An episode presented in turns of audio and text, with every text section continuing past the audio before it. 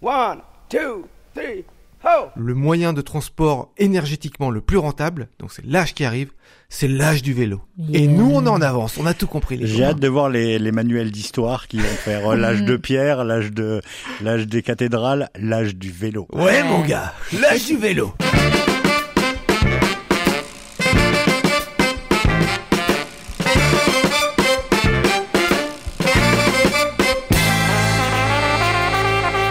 Tout le monde, vous écoutez Pause Vélo, l'émission dédiée au vélo comme mode de déplacement, l'émission qui sauve l'humanité. Et aujourd'hui au bouton ou aux manettes, je sais pas comment on dit parce qu'il n'y a pas vraiment de manette, c'est Xavier qui s'occupe de la réalisation. Ça va Xavier? Ça va Bonjour Eric, bonjour à tous. Céline, comment ça va? Ça va, ça va. Bonjour Eric. Bonjour Xavier. ça fait très télé-shopping. Ouais, Bonjour, bonjour. Philippe, bonjour Xavier. tu sais, ça peut durer des plombes comme ça, quoi. Alors, on a un programme pas très chargé, et c'est peut-être pour ça qu'on est en train de causer dans le vide. Euh, Céline, est-ce qu'il t'est arrivé des choses sympas en vélo ces derniers temps? Euh, sympa, euh, ça peut ne pas être sympa mon Ouais, affaire ou pas? une- une Ouais, quelqu'un euh. qui m'a dit que qui me qui me collait et que quand je suis arrivée à côté d'elle, je lui ai dit bah vous savez moi aussi je suis un véhicule. euh, voilà, il faut que je pédale aussi. Euh, Elle me dit, je dis, c'est une zone à 30. Elle me dit, ouais, j'étais à 15, alors ça va quoi. Bah, je, intérieurement, je me disais, mais attends, euh, faut pas atteindre 30 km heure forcément. Hein, c'est une zone à 30, quoi. Tu peux être à 15, ma cocotte. Et Hein. Tu as cassé la figure? Non, je me suis retenue. Ça t'a démangé. T'aurais Ouais. pu en plus Ouais, avec tes gros muscles. Ouais, ouais, ouais, bah ouais. Xavier, il y a des trucs qui t'ont rendu heureux autour du vélo cette semaine, je crois. Euh, Alors euh, depuis quelques semaines maintenant, parce que t'avais pris l'habitude de nous demander ce qui nous rendait heureux, et euh, moi je suis une sorte de téléphage, je suis un geek, les gens m'ont peut-être Ah oui. Et euh, il y a plusieurs choses à la télé qui m'ont surpris, notamment dans la publicité, bizarrement. Euh, je me suis aperçu que maintenant c'était une obligation pour les pubs euh, qui vendent euh, les voitures, qui vendent des voitures.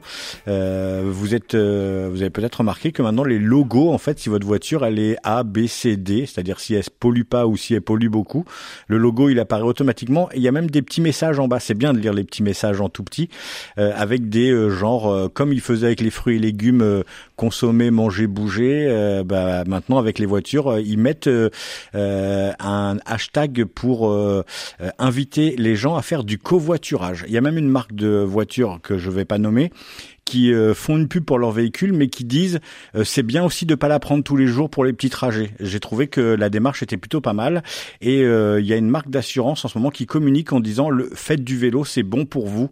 Donc quand on est enfant, on aime faire du vélo et on veut pas euh, arrêter de faire du vélo. Et quand on est grand, en fait, ça devient une obligation quand on sait que 30 minutes de vélo par jour, bah c'est que du bonheur et que c'est que du bon pour votre corps et votre petit cœur. Mais Charles avait fait une chronique sur ça, sur euh, l'arrivée de cette obligation de la part des publicitaires voitures Oui, de vrai. mettre un petit mot, euh, mais c'est quand même service minimum. Ah, c'est service minimum, Ouais. mais, mais ça fait ça fait aussi réfléchir parce que on s'aperçoit qu'il y a des voitures qui sont dans le A et qui euh, le tout électrique euh, ne pollue pas. Alors ne pollue Ouais, pas. ouais. Après, on pourra faire euh, euh, des débats euh, sur les batteries qu'on met dans les voitures et le matériel qui est utilisé pour ces batteries et qui est super polluant en fait. Tout ce qui est lithium, métaux rares et tout ça et qu'on va chercher dans les pays comme l'Afrique, l'Asie ou l'Amérique du Sud. Hein, ça, on laisse les, les spécialistes débattre là-dessus.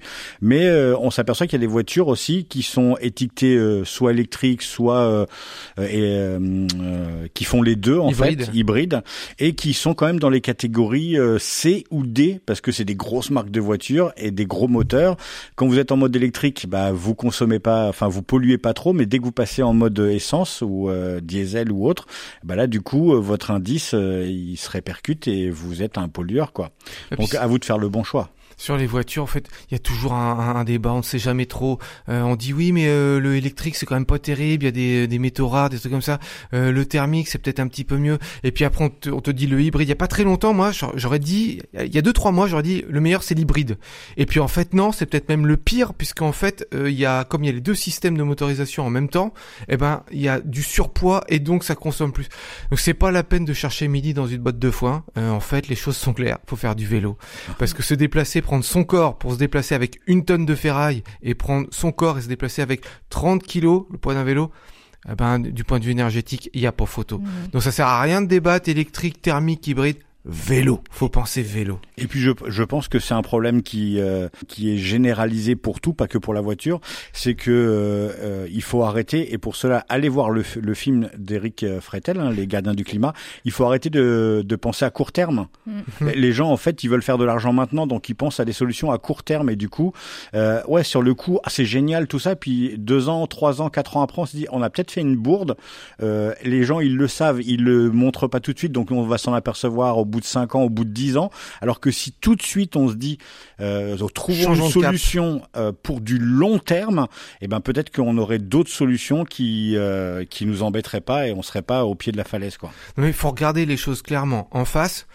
Aujourd'hui, miser sur le tout automobile, c'est être complètement cinglé. Mm. On dit, par exemple, en politique, on dit que faire de la politique, c'est prévoir, c'est anticiper.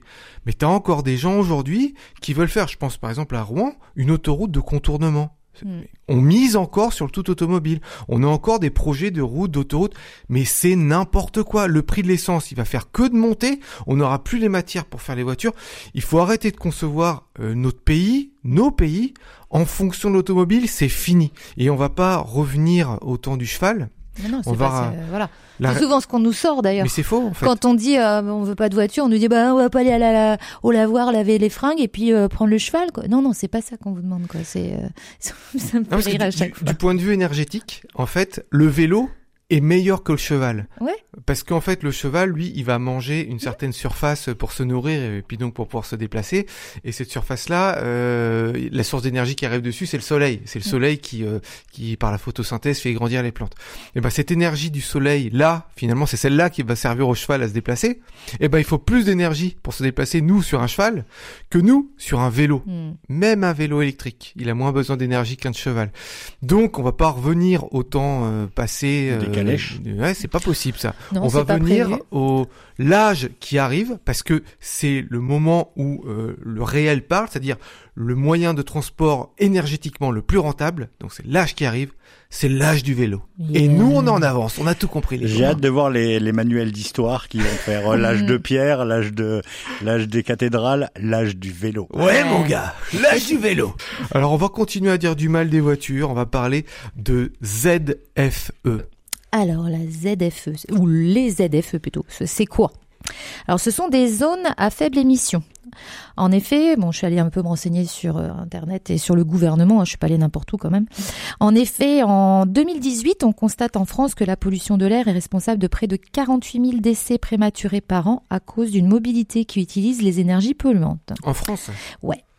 C'était euh, En fait, le, document sur lequel je me suis basée, c'est la loi sur les mobilités et euh, ce fameux déploiement qui a été fait euh, pour les ZFE en France.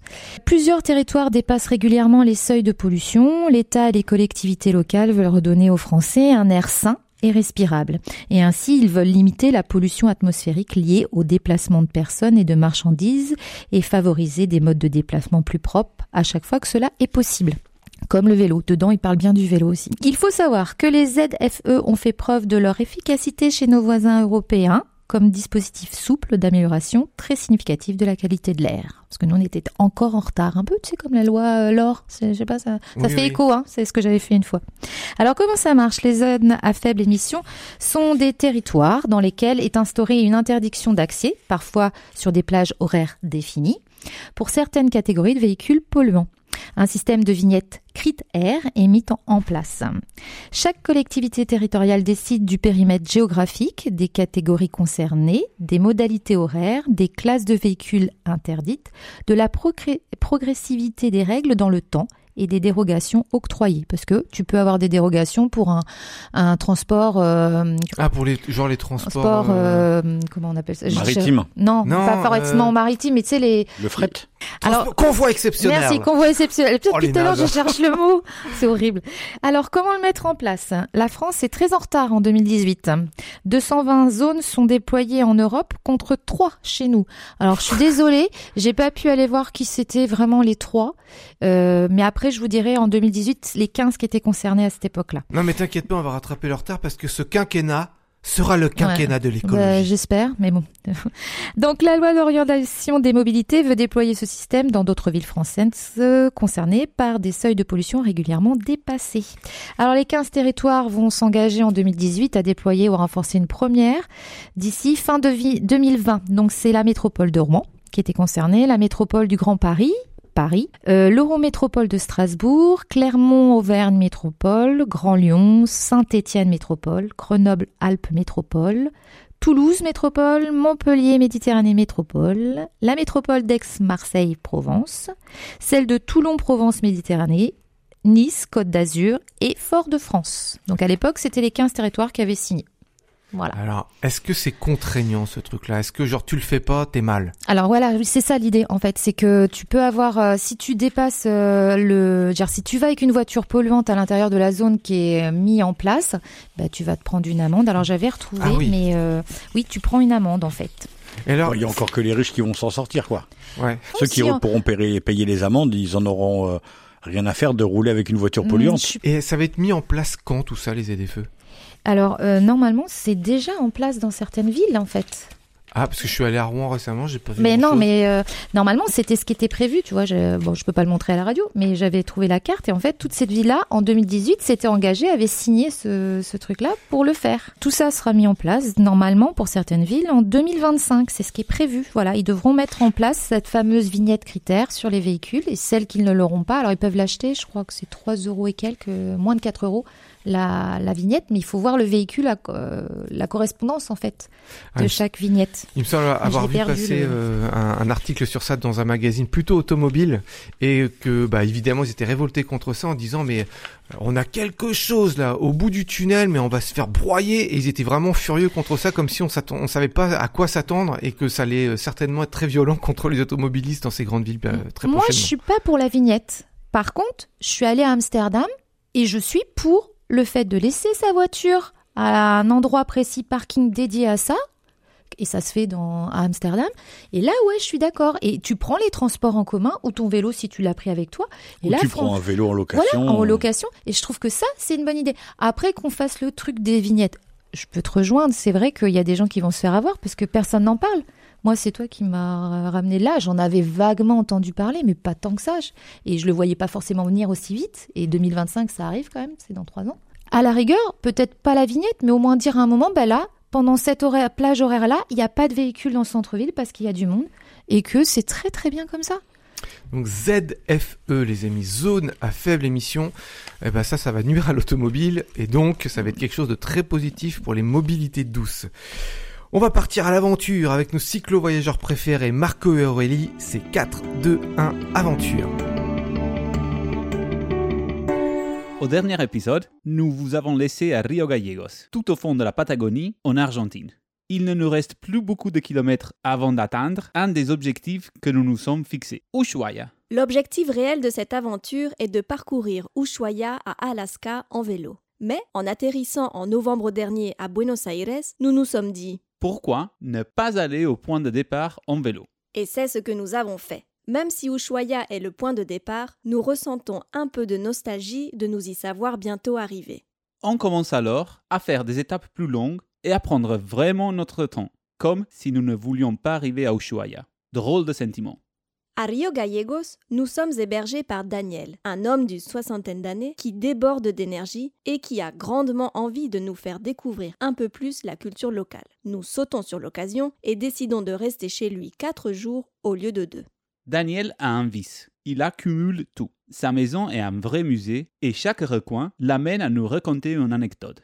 En plus de cela, il a des origines italiennes, comme la plupart des Argentins, mais lui pratique la langue et il est plus qu'heureux de parler italien avec moi. Car oui, mon petit accent vient d'Italie. Dans son garage sont gardés bien précieusement deux Ford des années 20. Il nous raconte d'ailleurs qu'en 2008, il parcourut 5000 km avec son frère depuis l'extrémité nord de l'Argentine jusqu'à la ville de Rio Gallegos où nous nous trouvons actuellement. Lorsqu'une personne est accueillie en Argentine, c'est l'excuse parfaite pour organiser un asado avec tous les amis. Daniel n'a pas manqué à cette tradition et le samedi soir, c'est barbecue avec une dizaine de personnes. Lors de ce dîner, nous rencontrons un autre Daniel et sa femme Yvonne, tous deux du même âge que notre hôte. Lui est argentin et elle française. Ils se sont rencontrés à Strasbourg lorsque lui était allé faire ses débuts en tant que médecin. Elle était infirmière à l'époque et ils décidèrent ensemble, avec leurs deux enfants en bas âge, de venir s'installer définitivement sur les terres argentines. Avoir le point de vue d'une Française vivant en Argentine depuis 35 ans a été très intéressant. À la fin de ces repas, la bonne ambiance est au rendez-vous et Daniel ne manque pas de sortir son meilleur whisky et de l'accompagner de glaçons du glacier. Attends, attends, attends, attends. Qu'est-ce que c'est que cette histoire de glaçons du glacier? Eh bien, il se trouve que sous la cordillère des Andes, à côté de là où se trouve le fameux glacier Perito Moreno, certaines personnes récupèrent les morceaux de glacier flottants dans le lac et en extraient des glaçons. Nous sommes impressionnés par la densité des éléments formant ces glaçons, qui sont là depuis des centaines d'années et font que les glaçons sont extrêmement longs à fondre. Avant de repartir, Daniel nous demande si nous avons déjà vu un aparte campero. Un quoi? Il s'agit d'une compétition lors de laquelle trois cavaliers sur leur cheval doivent rassembler trois bovins marqués du même numéro. La séparation des vaches en question doit se faire en 1 minute 30 maximum, ce qui est un temps très court vu la détermination des vaches à ne pas être pourchassées. Le tout doit être fait sans blessure, ni aux bovins ni aux chevaux. Le jury est très strict sur ce point. Ce jour-là, l'équipe gagnante a emporté la victoire en 31 secondes. Autant vous dire qu'il faut être attentif à cette représentation, car cela se passe très vite. Voilà pour cette parenthèse culturelle. Nos vélos se languissent, et nous aussi. C'est parti pour la dernière étape de cette aventure en Argentine. Mais avant cela, il nous faut traverser un petit bout de terre chilienne situé avant la Terre du Feu, et avec les restrictions Covid, cela ne va pas être si facile.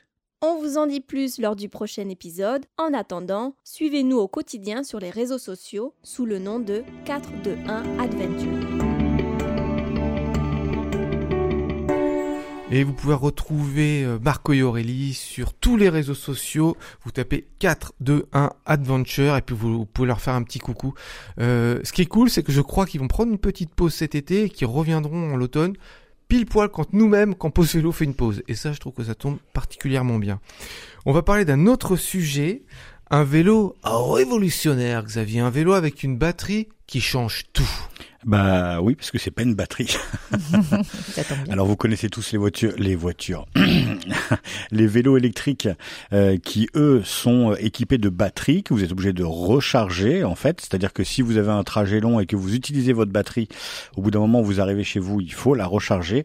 Eh ben il y a une petite société française basée dans le Loiret qui s'appelle STEE euh, qui faisait de l'électronique, qui a trouvé le moyen de faire des super condensateurs et de l'appliquer au vélo.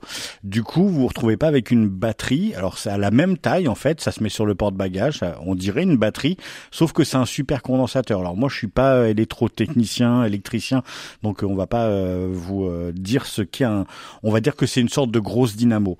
Et en fait, du coup, euh, votre vélo, euh, il emmagasine l'énergie en fait que vous allez euh, déployer en pédalant. C'est-à-dire que le super condensateur, il est toujours plein. Dès que vous prenez votre vélo et que vous pédalez, ben en fait l'énergie euh, que vous déployez dans votre pédalage se retrouve dans ce super condensateur. Et quand vous en avez besoin, vous êtes en côte ou euh, vous voulez euh, stopper et atteindre une vitesse de 25 km/h parce que c'est la vitesse légale pour les VAE, eh ben vous pouvez utiliser ce super condensateur qui va vous aider. Il détecte même les, les passages un peu plus durs pour vous. C'est-à-dire que quand il sent que votre coup de pédale devient plus dur et que vous êtes obligé de forcer, ben en fait, il peut se, se mettre en place tout seul. Alors il y a un petit boîtier euh, qui est imprimé maintenant avec les imprimantes 3D euh, pour mettre sur votre guidon. Vous pouvez euh, mettre en place l'assistance électrique quand vous le souhaitez.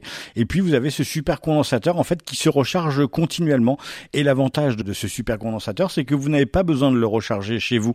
Votre vélo, il est tout le temps opérationnel. Donc vous n'êtes jamais en panne d'énergie, si je devrais dire. En tout cas, il y a plusieurs avantages.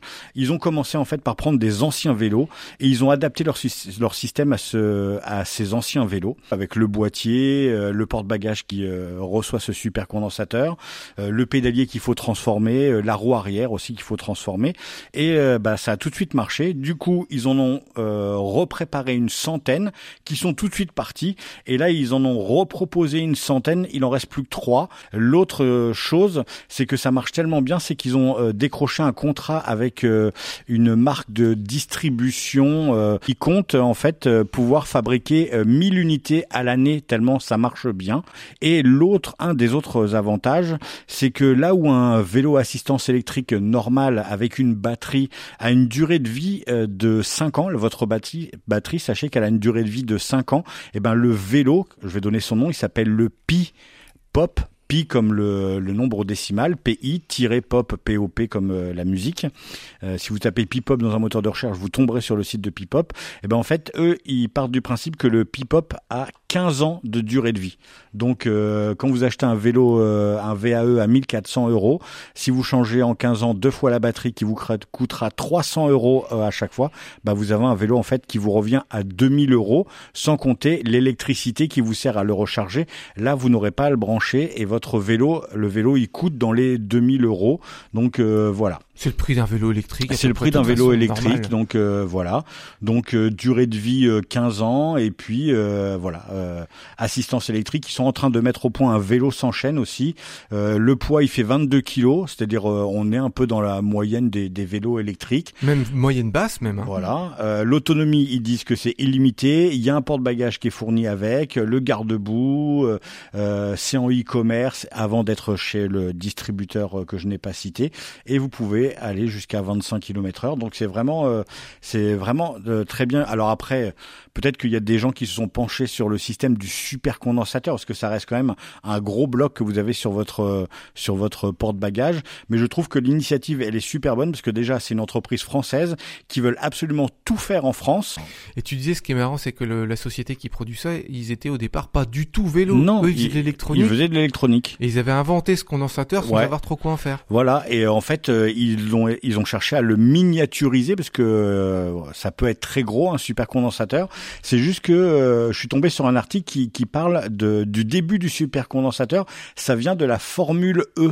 Alors, euh, on, on- je Ah, voulais en c'est genre la Formule 1, mais, Mais en, électro- en électronique, alors Ouais. pour le coup, ça, re- ça rejoint le, mon goût du sport à la télé. Et pour parler du vélo et du condensateur, est-ce que ça peut aussi euh, récupérer l'énergie du de freinage tu sais, quand Alors oui, c'est l'énergie pédalage et l'énergie du freinage. Ah ça c'est bon, ça Voilà. c'est super bon parce que c'est vrai que quand on s'arrête à un feu, oh mince on était en descente et paf on est en train de s'arrêter, on- c'est de l'énergie qui est gâchée. quoi. Ouais. Est-ce que tu peux imaginer que tu prends ton vélo, t'es chez toi, tu veux faire du sport, euh, tu pédales juste pour le plaisir d'accumuler de l'énergie dans ton condensateur, on peut faire ça?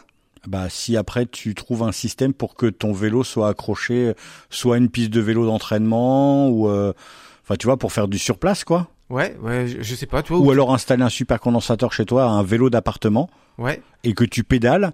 Et en fait, pourquoi pas euh, le brancher sur ta maison pour fournir de l'énergie euh, que tu pourrais réutiliser pour ta cafetière ou ta télé ou ta console de jeu quoi. Sachant qu'en fait, euh, j'ai vu, euh, enfin, on en a déjà parlé dans l'émission, un, un mec qui pédalait comme un fou avec des mollets, mais euh, on dirait mon torse, hein, ces mollets. C'est un truc de fou, le mec comment il est costaud. c'est un- cyclistes un sur piste quoi. Ah, Voilà, et il pédale comme un ours, il est en sueur, il est en nage, il essaie de faire marcher un grille-pain. T'as juste un pauvre toast. euh, le gars, il s'arrête, il est mort, on dirait qu'il va mourir. Le grille-pain, il a à peine, bron- enfin le, le morceau de pain, il ressort, il est à peine bronzé. Quoi. Tout ce qui est chauffage, que ce soit au grille-pain ou bouilloire, j'y crois pas trop de pédaler comme ça. Mais je pense, moi, ce que je rêve, c'est de pouvoir recharger mon téléphone, tu vois. Au moins des petits trucs comme ça. Comme ça, je pourrais m'utiliser utiliser mon téléphone que ce que je mérite. Et je, et je sais pas si je l'ai précisé, en fait, il, euh, le supercondensateur, il y a aucun, euh, aucun donc euh, pas de lithium, pas de métaux rares, pas de destruction. En fait, c'est- des choses qui sont pas polluantes. Euh, là où votre ba- batterie de, de vélo, en fait, elle est quand même polluante puisque c'est des batteries à lithium, donc c'est des métaux rares. Et encore une fois, on revient au pillage des, euh, terres en Afrique, en Asie, en Amérique du Sud. Là, en fait, ils font tout en France avec des choses non polluantes pour euh, pour quelque chose de bien, quoi. Moi, je trouve ça génial. Donc, à voir. Alors, moi, par, par contre, je dois t'avouer que je suis un peu critique. Ça me semble euh, presque trop beau pour être vrai, comme si on était avec de l'énergie perpétuelle, quoi. Il y avait déjà un, un genre de truc comme ça où il y avait un gars qui proposait à Amsterdam, c'était il y a 3-4 ans, et depuis on en a plus entendu parler, qu'en gros, euh, tu prends ces vélos-là, tu pédales, et puis l'énergie que tu as accumulée en pédalant, euh, quand tu poses ton vélo, on- l'énergie est récupérée et ça va servir à allumer les lampadaires dans la ville. Euh, bah, Je pour crois moi qui fais, parlé déjà ouais, ensemble. ouais. et ça a jamais marché ce truc-là. Pour moi, quand tu pédales, que tu fais un, effort, si en plus tu stockes de l'énergie, ben on, on s'accapare ton énergie de pédalage. Donc tu vois, j'aimerais bien pédaler sur ces vélos-là, j'aimerais Eh bien ben, les voir de près. Lançons un appel à STEE ou Ouais, euh, à la venir. marque. Ouais. Et puis nous dire euh, s'ils écoutent cette émission-là, on veut essayer votre vélo, voir si euh, ça, ça marche vraiment. de vrai. ou- Mais euh, vous allez sur le site et sur le site euh, de euh, P-Pop, eh ben euh, si vous appelez euh, dans accueil en fait, il y a nos ambassadeurs. Donc il y a déjà des gens qui testent en fait. Nos ambassadeurs, euh, il y a un onglet nos ambassadeurs. Donc il y a des gens qui testent euh, le vélo et qui donnent euh, leur retour sur le vélo à base de photos, euh, de photos pour l'instant. Voilà. Mais il y a Ouais. des ambassadeurs. Bah alors je rêve que ça, ça marche vraiment ce truc-là, mais euh, je fais un appel à la société là s'ils veulent nous envoyer un vélo ou qu'on aille le voir, qu'on aille faire un reportage là-bas. Et qui qu'on qui essaye. nous contactent et puis euh, Ouais. nous on les met en relation avec euh, un magasin de vélo en fait Ouais. et puis euh, euh, un échange de procédés on, l'essaye pendant quelques jours et puis Ouais. on, on fait Ouais, un test Ouais, quoi. ça serait bien même. On demande à Mika de. et puis quid du triporteur? Ah oui, ça sera. pour les filles qui ont les triporteurs dans nos Ouais. émissions je pense Eh ben, qu'elles vont ça être intéressées. Eh ben les copains, on va se quitter sur ces bonnes paroles. N'oubliez pas de nous liker, de nous partager, de parler de, pro- de pause vélo. On a vraiment besoin de vous pour continuer à exister. Et surtout, s'il y a des radios autour de vous, ou des chaînes, ou je sais pas quoi, si on peut augmenter euh, la diffusion de pause vélo, bah, c'est que du bonheur. N'hésitez pas à nous contacter, à nous laisser des messages. on veut Et- rentrer dans l'âge du vélo hein. Grave. On a pris un peu d'avance, nous. On se quitte en musique avec le groupe Shiver. Le titre, c'est The Walk. Et n'oubliez pas, les copains, pour sauver l'humanité, Faites du vélo